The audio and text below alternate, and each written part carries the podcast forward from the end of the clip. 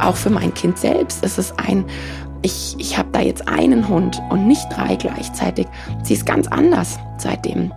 Ich, ich weiß, ich beobachte das ja, wie viele Tiere mittlerweile abgegeben werden. Das ist unfassbar. Es ist ganz, ganz oft, wenn die Tiere chronisch krank werden, weil sich die Medikamente nicht mehr geleistet werden können. Wenn die Tiere in ein gewisses Alter kommen, wo es anfängt mit Untersuchungen und Zipperlein, dann werden die abgegeben. Und das geht einfach nicht. Diese Verantwortung hat man ein Leben lang.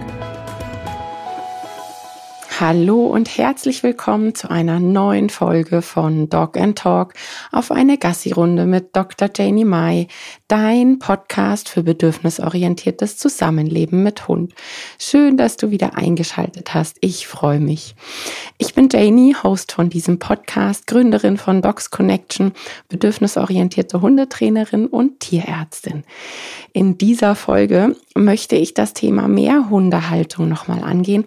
Ich wurde seitdem sich bei uns so viel verändert hat im November, natürlich jetzt schon mehrfach gefragt, wie sich meine Sicht auf Mehrhundehaltung verändert hat, weil ich immer mal wieder durchblicken lassen habe, dass die Zeit, die ja mit all dem, was da einfach im November passiert ist, natürlich auch dazu geführt hat, dass ich über das Thema Mehrhundehaltung auch anders denke, sagte aber von vornherein ganz klar, ich bin da gerade in einem Prozess.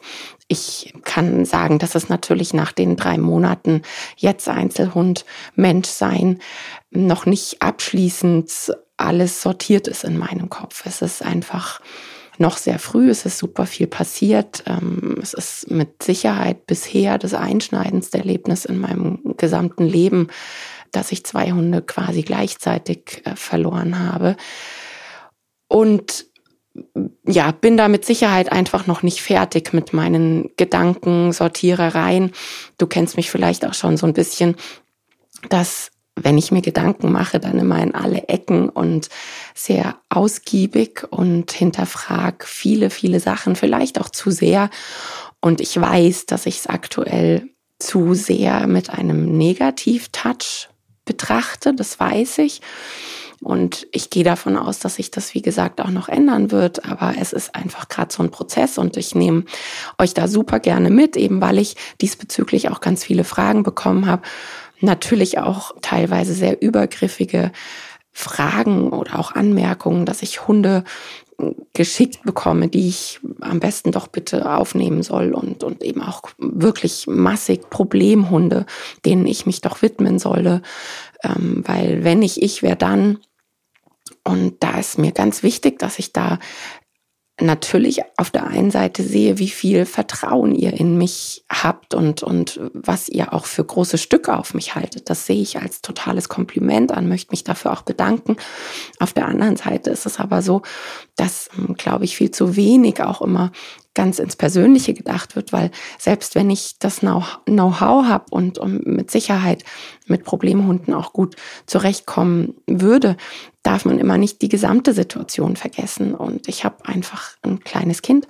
Ich habe eine ganz andere Verantwortung dieses Jahr haben wir das Einschulungsjahr, was mit Sicherheit viel von uns fordern wird und, und auch was Strukturen anbelangt und so. Also das wird ein sehr forderndes Jahr, das sehe ich absolut. Und ja, ich habe einfach auch Verantwortung den Freunden meiner Tochter gegenüber und wie wir hier leben, so dass quasi die Rehe bei uns im Garten stehen und überall Katzen rumlaufen und ähm, wir täglich Hasen sehen, auch aktuell wieder.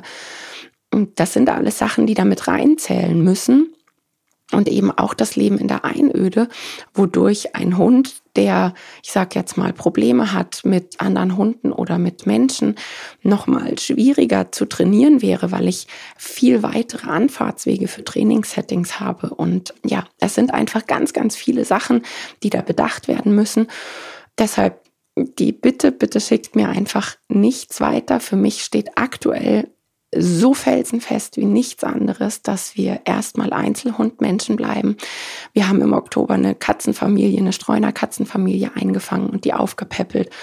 Zwei davon sind bei uns geblieben. Das ganz kleine Verreckerchen, was eben ganz schlimm Katzenschnupfen hatte, Und die Mama, die ist auch bei uns und mit der werden wir auch noch einen Weg haben. Die hatte ja einen Autounfall und die lahmt auch links hinten ganz deutlich und die Zähne sind nicht in Ordnung. Das heißt, da sind einfach noch ganz viele Sachen, die auch auf uns zukommen. Wir haben jetzt gerade die Eingewöhnung mit ähm, Hund und Katze so weit, dass ich sage, ich kann Kenny und den Kleinen wirklich einen ganzen Tag zusammenlassen. Das klappt mittlerweile wunderbar. Aber die Mama Katze hat sich noch nicht so wirklich komplett integriert in unseren Familienalltag.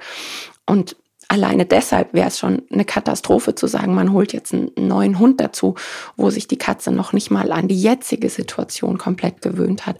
Das heißt, eine Veränderung kommt da überhaupt nicht für uns in Frage.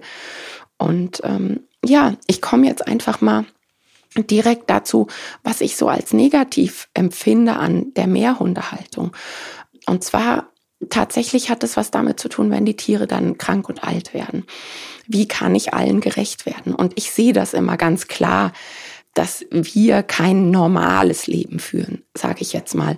Wir haben einfach A durch meinen Job, durch wo wir wohnen, wie wir leben, wie wir beide arbeiten, dass wir einfach immer mit, mit, mit den Tieren zusammen sein können. Kenny liegt jetzt hier neben mir und das ist alles, das sind Privilegien, die ganz, ganz viele nicht haben. Ja, dass man einfach sagen kann, ich kann Gassi gehen, wann und wie ich möchte. Ich kann Trainingssettings reinbringen. Ich kann Hundebeschäftigung ganz anders machen als andere Menschen.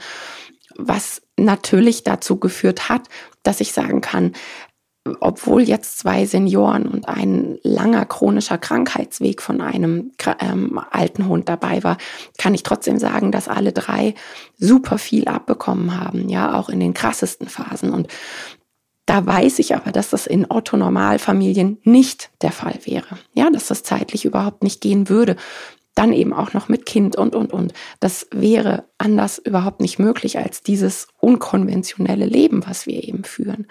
Nichtsdestotrotz sehe ich eben, dass die Bedürfnisse von einem Senior und dann vielleicht auch noch einem kranken Hund so konträr sind zu einem jungen Hund, der eben noch voll im Leben steht, dann auch noch Border Collie.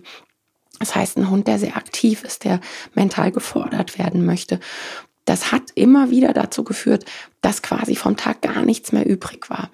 Und ich kann rückblickend sagen, dass dieses Jahr mit äh, Krebsbegleitung bei Timon und dieser chronischen Krankheit, die nicht nur finanziell, sondern eben auch zeitmäßig wirklich alles von uns verlangt hat, vor allem von mir natürlich, dass nichts mehr übrig geblieben ist, weil ich eben natürlich gesagt habe, hey, ich möchte ja, meine Zeit so aufteilen, dass alle am Tagesende sagen, mir hat der Tag Spaß gemacht und ich habe das Bestmögliche möglich gemacht und bin dabei aber regelmäßig und zum Ende hin immer hinten runtergefallen, weil ich natürlich auch noch den Job habe, der die Familie ernährt und all diese Verantwortung zu tragen, ist eine riesige Last. Also das möchte ich echt nicht schönreden. Gerade wenn dann eben diese extremen Bedürfnisunterschiede da sind von junger Hund und alter Hund. Und wenn dann noch ein, ein chronisch kranker Hund, der so, ich sag mal, immer mitläuft und trotzdem noch super fit ist, so wie es eben bei Muffin war mit seiner Herzerkrankung, dann frage ich mich rückwirkend natürlich schon immer, hat der alles bekommen? Also hätte ich noch mehr machen müssen und ja, habe ich alle so gesehen, wie sie es verdient haben. Und diese Schwierigkeit, dass die Bedürfnisse dann so konträr sind, die haben mich echt richtig viel Kraft gekostet und natürlich auch dazu geführt, dass ich nicht mehr diesen, diese Freude gesehen habe und diese positiven Aspekte der Mehrhundehaltung. Also da gab es durchaus Phasen, wo ich wirklich mir immer wieder klar machen musste, was es alles für positive, tolle Aspekte auch hat, dass sie eben nicht alleine sind, dass sie ja, wenn sie mal alleine zu Hause sein müssen, eben nicht alleine sind. Und gerade auch Kenny und Muffin haben ja immer so viel miteinander auch gespielt und, und wirklich auch enge und intensive Zeit miteinander verbracht. Und das sind eben alles Punkte, die ich mir immer wieder, immer wieder ja richtig bewusst machen musste, wo ich echt Schwierigkeiten hatte, nicht nur das Negative zu sehen. Also es ist natürlich auch so, um da jetzt mal weiterzumachen mit dem Positiven, dass gerade ältere Hunde, Senioren, ja durch jung, junge Hunde auch nochmal, ja, viele sagen, es ist wie so ein Jungbrunnen, die werden dann nochmal verjüngt.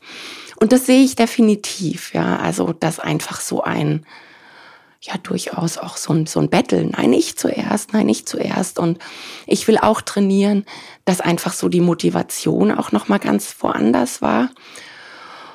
Und gleichzeitig natürlich aber auch die Ablenkung. Ja, also ich merke das jetzt, wenn ich mit Kenny draußen bin, dass es ihm viel leichter fällt, in schwierigen Situationen zum Beispiel auch auf mich zu reagieren oder so grundsätzlich auch, dass er super nah bei mir ist und ähm, viel aufmerksamer, weil natürlich die Aufmerksamkeit nicht mehr so geteilt ist wie davor, ja. Also das sind alles Punkte, die es dann auch wieder positiver machen. Auch zum Beispiel, da haben wir jetzt ganz bewusst und absichtlich ein Mobile Home gebucht, wenn wir ähm, in Urlaub fahren, was man nur mit einem Hund bekommt. Ja, also einfach auch da nochmal so diese Vorteile dass es auch leichter ist, dass wir jetzt mal was unternehmen, wo, wo keine Hunde dabei sind, ohne wer weiß was für große Rattenschwanzgedanken, ja, gerade mit Hunden, die dann Medikamente brauchen, wo es auch wichtig ist, um welche Uhrzeit, weil nüchtern oder oder, ja. Und der eine darf auf gar keinen Fall das vom anderen und mit Futter aufpassen und all solche Sachen. Die haben es natürlich auch extrem schwer gemacht, dass man jemanden hätte, der sich um die Hunde kümmern kann. Dass man mal sagt, man macht jetzt mal nur ein Wochenende was mit dem Kind. Und das waren alles so Sachen, die nahezu nicht mehr möglich waren. Und die mit einem Hund, der keine Medikamente braucht, der jung und fit ist und der, dem es auch leicht fällt, ja, der mit anderen Menschen auch einfach mitgeht und, und ähm, ja, da nicht so Probleme mit hat, wenn wir mal nicht da sind. Das ermöglicht auch ganz andere Dinge wieder. Also auch da finde ich, man sollte das nicht nur schönreden. Und ich glaube, es ist äh, mehr als bekannt, dass ich Hunde über alles liebe und wirklich alles für meine Tiere mache.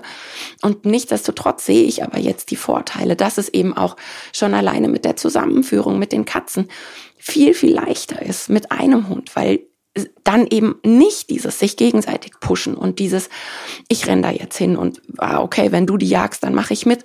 Ja, also all diese Dinge, wo man immer so Rudelverhalten zu sagt, die sind jetzt einfach nicht mehr gegeben und machen es da natürlich auch deutlich leichter. Ich merke auch, wenn jetzt Freunde da sind von, von unserer Tochter, dass es auch für die Freunde nochmal leichter ist zu sagen, da ist jetzt ein Hund und nicht drei Wuseln rum. Und auch für mein Kind selbst ist es ein, ich, ich habe da jetzt einen Hund und nicht drei gleichzeitig. Sie ist ganz anders seitdem. Ja, sie war nie der Hundetyp. Ich weiß, das ist ja immer so ein Running Gag, dass sich so durchzieht. Das Kind, was mit Hunden aufwächst, wollte immer Katzen haben und ist jetzt wirklich unfassbar glücklich mit den Katzen. Also ich habe sie noch nie so mit Tieren gesehen. Das ist unglaublich. Aber zu Hunden hatte sie nie diesen Draht obwohl sie den halt hätte haben können und ich natürlich auch ganz viel dafür getan habe. Aber ja, diese drei Hunde waren ihr zu viel. Das kann ich einfach sagen, dass das jetzt mit einem Hund ganz anders ist, aber noch um Welten anders als mit den Katzen, ja, zu denen sie einfach so, so eine ganz enge Verbindung hat. Das mal so aus der privaten Sicht quasi, ja, was, was das Ganze an Gedankensalat definitiv auch mitbringt und eben auch, ja, diese Schwierigkeit, die ich gerade habe, ist natürlich auf der einen Seite, dass ich sage, Mensch, ich kann mich jetzt komplett auf Kenny fokussieren, was ich auch unwahrscheinlich genieße, weil ich durchaus sagen kann, dass in den letzten zwei Jahren hat er zurückgesteckt.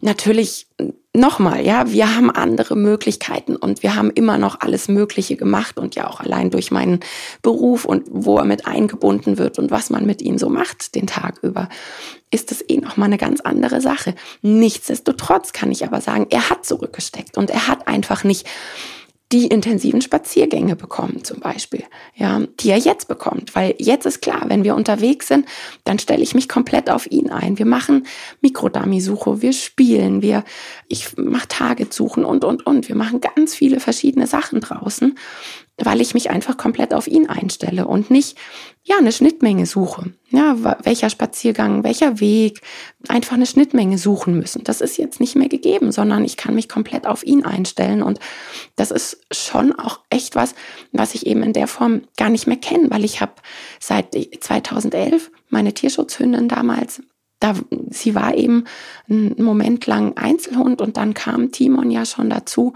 Und seitdem habe ich keinen Einzelhund mehr. Und das ist jetzt das erste Mal seit vielen, vielen Jahren. Timon kam 2009 zu uns. Und das ist einfach echt eine lange Zeit zu sagen, seitdem habe ich immer mehrere Hunde gehabt und das ist mit Sicherheit ein Vorteil. Eben auch, dass ich sagen kann, dieses, wir lernen jetzt fremde Hunde kennen und er, er kann Spielbuddies haben. Auch alleine das, man trifft draußen einen Hund, wo ich merke, ey, das ist nett, das ist positiv, die können jetzt miteinander spielen. Er fordert dann nicht mehr gleichzeitig ein, die anderen managen, dass jetzt der eine mal alleine spielen kann oder dann ein absichtlich extra nochmal einzeln losgehen, damit der alleine spielen kann. Ja, es ermöglicht einfach ganz andere ja, ganz andere Sozialkontakte auch. Das muss man ganz klar sagen, dass auch wenn wir im Urlaub waren und mit drei Hunden an der kurzen Leine natürlich gab es da nicht wirklich Kontakte. Ja, da bin ich aus dem Weg gegangen und habe einfach geguckt, dass ich mich um die drei kümmere. Und jetzt kann ich da ganz anders drauf, drauf ähm, eingehen. Und es ist eine ganz andere Situation. Und ja, ich, ich vergleiche das schon immer auch so ein bisschen mit Kindern. Ja, ich habe ja Geschwister und ich bin kein Einzelkind. Und dementsprechend weiß ich jetzt mit unserer Tochter, die ein Einzelkind ist, ja, das läuft anders ab. Aber ist es immer negativer oder schlechter? Ich weiß, dass es da ganz viele Studien gibt, die immer wieder ja daran bemüht sind, irgendwie zu sagen haben, Einzelkinder, Sozialkompetenzen, weniger Sozialkompetenzen oder haben umgekehrt eben die Kinder, die mit Geschwistern aufgewachsen sind, Vorteile. Und wie, wie wird so das Leben gesehen? Wie ist es die Sicht auf Ressourcen und all solche Dinge. Und da gibt es kein wirklich eindeutig, weil es hochgradig individuell ist und, und damit steht und fällt alles, da kann ich auch nochmal Bezug nehmen auf die letzte Podcast-Folge, wo es eben um Mehrhunde ging, dass ich gesagt habe, wie wichtig wirklich das ist, dass die Tiere angeleitet werden. Genauso wie bei, bei, bei Menschen, wie, wie Geschwister.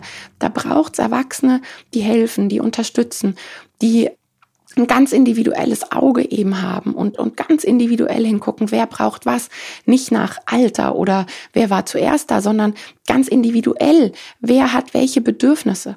Und das ist ganz wichtig, glaube ich, wenn man mehrere Hunde hat, dass man, dass man eben guckt, ich sehe trotzdem die individuellen Bedürfnisse und, und kann denen gerecht werden. Und das finde ich so wichtig, dass man sich diese Frage stellt bei der Mehrhundehaltung und nicht nur kann ich finanziell das wuppen? Und das ist mit Sicherheit in der heutigen Zeit eine ganz große Frage.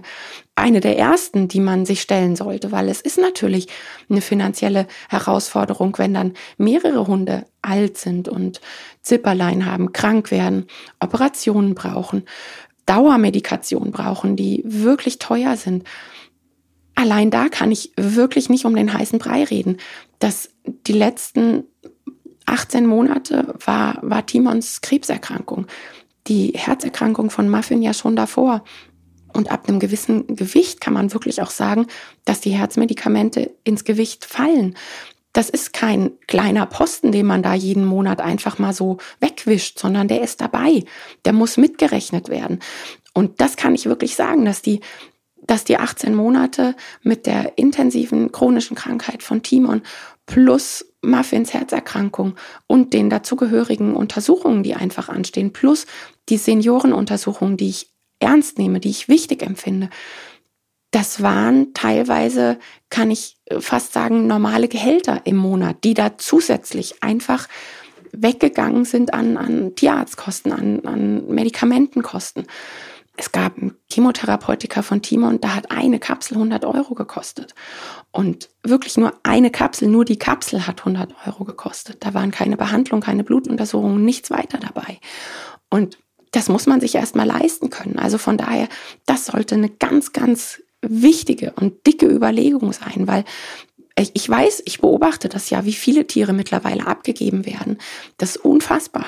Es ist ganz, ganz oft, wenn die Tiere chronisch krank werden, weil sich die Medikamente nicht mehr geleistet werden können, wenn die Tiere in ein gewisses Alter kommen, wo es anfängt mit Untersuchungen und Zipperlein, dann werden die abgegeben. Und das geht einfach nicht. Diese Verantwortung hat man ein Leben lang. Ja, kein, äh, gerade alte Tiere haben es sowas von nicht verdient, einfach abgegeben zu werden aus finanzieller Sicht, weil die Leute nicht in die Zukunft planen und denken, sondern nur kurzfristig für jetzt ist der jung und jetzt habe ich Bock auf einen Hund. Das ist unfair. Ja, und das sind eben Gedanken, die sollte man dabei haben. Und auch, kann ich das wuppen? Also kann ich durch solche Phasen Weil nochmal, es ist eine Zwangs-WG. Und da bestehe ich immer drauf, dass man sich das richtig, richtig klar macht, dass diese Zwangs-WG eine enorme Verantwortung von uns verlangt. Also ja, es ist dann einfach unser Job bis ins hohe Alter. Und kann ich dann so Phasen sagen, ich stelle mich jetzt komplett hinten an, weil die Tiere sind in diese Zwangswege gekommen. Die haben sich nicht ausgesucht, krank zu werden. Die haben sich nicht ausgesucht, zeitgleich Senioren zu sein. Und die haben sich nicht ausgesucht, dass noch ein junger Hund dabei ist, der eben auch gefordert werden möchte, der Bedürfnisse hat, ganz individuelle, altersentsprechende Bedürfnisse.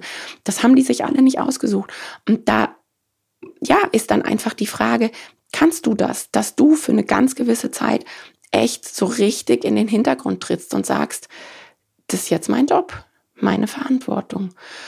Und das sind Sachen, wo ich immer mehr das Gefühl habe, bei, bei Mehrhundehaltung wird darüber nicht nachgedacht, sondern da ist so dieser Moment, ah, da ist noch ein armes Tier, ich möchte das retten, was erstmal ein ganz netter, toller Gedanke ist, aber der ist sehr kurzfristig gedacht und eben dann auch nicht aus Sicht des Tieres und auch nicht aus Sicht von allen anderen. Ja, diese, dieses, ich leite und lenke dann meine Hundegruppe. Ich sehe alle Bedürfnisse. Ich habe die finanziellen Möglichkeiten, ich habe die Zeitressourcen, ich habe die Nerven und, und, und. Das ist super wichtig, das alles zu sehen, weil es ist nicht ein, ja, die spielen so nett zusammen. Hey, ich kenne ganz viele und das wäre ja zum Beispiel bei Kenny und Timon auch so. Ja, die hätten sich nicht gebraucht. Ich kann jetzt auch tatsächlich im Nachhinein sagen, dass Kenny das mega genießt, ein Einzelhund zu sein ich glaube schon, dass gerade so dieses Zuhause und immer mit dem Muffin rumklüngeln und Maulfechten hier, Maulfechten da und irgendwie zwischendurch Klamauk machen können. Ich glaube schon, dass ihnen das manchmal abgeht. Es ist aber rein interpretiert. Also da ist jetzt nichts, dass ich das merken würde. Ja, dass ich irgendwie sagen würde, es gibt Anzeichen, dass er nicht mental ausgeglichen ist oder so. Und wenn es aber darum geht, mich zu teilen, Aufmerksamkeit, Ressourcen, die Spaziergänge, da bin ich mir so, so 100% sicher, dass er es tausendmal besser findet aktuell. Ja, er war ja schon immer einer, der so mit Ressourcen und immer ganz genau geguckt, wer hat was und wie und ah, jetzt hockt wieder der bei der und wird gekuschelt und ähm, das ist jetzt alles ganz anders ja, dass er auch viel mehr in meine Nähe sucht und, und länger in meiner Nähe bleibt. Und das hat er eben vorher nicht, weil, ja klar, da ist er dann öfter mal angeknurrt worden, weil Timon bei mir war und der keinen Bock hatte, dass Kenny dazukommt. Und es ist eben kein, ich mag beide Hunde, garantiert, die mögen sich. Überhaupt nicht. Ja, überhaupt nicht. Ich kenne da alle möglichen Hundegruppen von, ja, die akzeptieren sich, bis hin zu, die liegen eigentlich immer in getrennten Räumen. Und ähm, es gibt auch Leute, die sagen mir, ey, ich sehe so richtig, wenn der sieht, der andere Hund liegt bei mir, dann, dann kotzt er innerlich. Ja, der ist richtig genervt davon. Und wo man auch sagen kann, man kann die nicht in einem Raum trainieren, weil die sich ständig Blicke zuwerfen. Und der eine sich dann nicht traut, irgendwie eine Suche zu machen oder so. Ja, oder einen Dummy zu apportieren, weil dann schon wieder Blicke kommen, die töten könnten. Und das erfordert super, super viel und deshalb ist es nicht nur ein, äh, ja, Hunde finden das toll, in der Gruppe zu sein und dann, wenn, wenn ich nicht da bin, dann sind die nicht alleine, dann warten die zusammen. Auch da kann ich wirklich nur immer wieder empfehlen, mal genau hinzugucken und zu beobachten, wie ist denn das, wenn Hunde alleine sind? Wie verbringen die da die Zeit? Die brauchen da in den seltensten Fällen einen Sozialpartner, der dabei ist. Ja, da flackt jeder in seinem Bereich rum sozusagen. Und das, das ist dann keine Hilfe und schon gar nicht mein einer Hund hat Stress mit dem Alleine bleiben, deshalb hole ich einen zweiten dazu und dann klappt das. Nee, es ist dann meistens umgekehrt, dass man dann zwei Hunde hat, die nicht alleine bleiben können. Also ja, das einfach so dieses, der lernt dann sozial. Zu Angsthunden werden ganz oft zweite Hunde dazu geholt aus dem einfachen, aus dieser ganz banalen Hoffnung, dass dann der Angsthund keine Angst mehr hätte. Und ja, wenn es so leicht funktionieren würde, das funktioniert aber in den seltensten Fällen. Und ähm, es ist sogar so, dass dann der Angsthund noch gestresster ist, weil eben die Ressourcen geteilt sind, die Aufmerksamkeit geteilt ist, die Bedürfnisse nicht mehr 100 Prozent erfüllt werden können und, und, und, ja.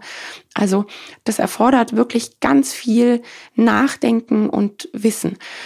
Ich werde definitiv, und das habe ich einfach aus vielen Gründen gesagt, dass ich jetzt erstmal Minimum ein Jahr Einzelhundmensch bleibe. A, weil ich auch da mal wieder mitreden möchte. Wie gesagt, ich bin seit 2009 nicht mehr Einzelhundmensch gewesen. wir hatten immer Hunde und es waren immer meine Hunde. Kenny ist jetzt der erste Hund, der der Familienhund ist. Ja, wo nicht von Anfang an ab Welpenzeit, ich mache alles, ich trainiere, ich gehe jeden Spaziergang, sondern bei Kenny war das ja, dass ich dann schwanger wurde und, und mein Mann da auch einfach schon ganz viel übernommen hat. Und das ist ein Hund, wo ich sagen kann, der hängt nicht so 100 Prozent an mir wie jetzt die anderen. Das vermisse ich unfassbar. Und auf der anderen Seite hat es so viele Vorteile. Eben dieses, ich kann auch mal ein Wochenende wegfahren, ohne dass ich mir denke, oh, frisst er dann und hat er dann Spaß beim Gassi gehen und mit dem Alleine bleiben ist dann voll stressig, wenn ich nicht da bin. Das sind alles Gedanken, die gerade wegfallen, die es leichter machen, tatsächlich. Und da möchte ich noch mehr reinfühlen und einfach noch mehr dieses, ich bin jetzt Einzelhund-Mensch sein und mir nicht schon wieder Gedanken machen müssen, ähm, einen neuen Hund zu integrieren, wie das dann wird, dass es eben auch für Kenny passend ist weiterhin. Was, was sollte das für ein Hund sein? Ich habe keine Ahnung. Ich habe wirklich nicht den Hauch einer Ahnung. Und ja, ich weiß einfach, dass aktuell nicht der richtige Zeitpunkt ist für uns, einen weiteren Hund in die Familie zu holen. Ich hoffe, dass damit auch so ein bisschen diese Angebote, die mir gemacht werden, eingedämmt werden. Ich bin nicht bereit für einen neuen Hund und ähm, wir haben einen und um den möchte ich mich jetzt erstmal perfekt kümmern und so lange alle Vorteile mir immer wieder vorbeten und klar machen, die es eben hat, nur einen Hund zu haben. Und sei es, ich kann das Mobile Home mit Mehrblick mieten, weil da nur ein Hund drin erlaubt ist. Und sei es nur solche Sachen oder ja, mit welchem Auto man in den Urlaub fährt, wie viel Platz man braucht, wie viel Futterkosten man im Monat hat und, und, und. Es sind so enorm viele Veränderungen dadurch, die ich aktuell jetzt erstmal als positiv erachte und wie gesagt, der Prozess ist das schön für, für Hunde, wenn sie, wenn da mehrere sind. Für mich war es natürlich auch im Job ein riesiger Vorteil, dass ich einfach mit jedem meiner Hunde immer nur so das gemacht habe, was sie auch mega wollen, ja. Also ich habe mit kaum einer, außer jetzt das Stoppsignal, das wäre jetzt so das Einzige, was ich direkt wie aus der Pistole geschossen sagen kann. Das ist ein Signal, was alle konnten. Aber ich habe die wenigsten Sachen und, und tatsächlich auch sei es Tricks oder Schnüffelsachen oder oder egal was für Auslastungen, Hobbys, die, da habe ich mir immer den Hund geschnappt, der da voll Bock drauf hat und habe bei keinem irgendwie ein riesiges Trainingsfass eröffnet. Ja, was natürlich auch Nachteile hat. Ja, wenn es jetzt darum geht, dass ich Live-Trainings mache oder dass ich ähm, Trainingsvideos aufzeichne, weil ich einfach sagen muss, der Kenny kann viele Sachen nicht. Der ist halt der spritzige, wuselige Hund. Und alles, was so mit mega vorsichtiger Ruhe und statisch, das habe ich immer mit Timon gemacht, weil er einfach so dieser ruhige, korinthenkackerische Professor war. Und ja, Kenny kann das nicht. Und deshalb ist für uns jetzt auch einfach eine ganz neue Trainingszeit angebrochen. dass so Sachen, die ich unbedingt zeigen möchte, wo ich, wo ich sagen möchte, doch, das sollen Menschen, Hundemenschen lernen. Das muss ich jetzt mit Kenny noch intensiver üben, damit es dann reif ist für die Kamera überhaupt, ja. Und nicht nur für unseren Alltagshausgebrauch. Und ähm, ja, das genieße ich jetzt einfach und das ist jetzt die Zeit von Einzelhund-Dasein. Und wie gesagt, das mit der Mehrhundehaltung, steht im Moment so ein bisschen in einem negativen Licht. Ich bin mir aber auch sicher, dass sich das wieder ändern wird. Ja, ich hoffe, dass dir die Folge ein bisschen hilft dabei. Ich weiß, dass auch ganz viel Neugier dabei war, wie das jetzt so bei uns ist. Und ja, vielleicht grenzt sich damit ein bisschen die Fragerei ein. Wir hören uns nächste Woche wieder. Bis dann. Tschüss.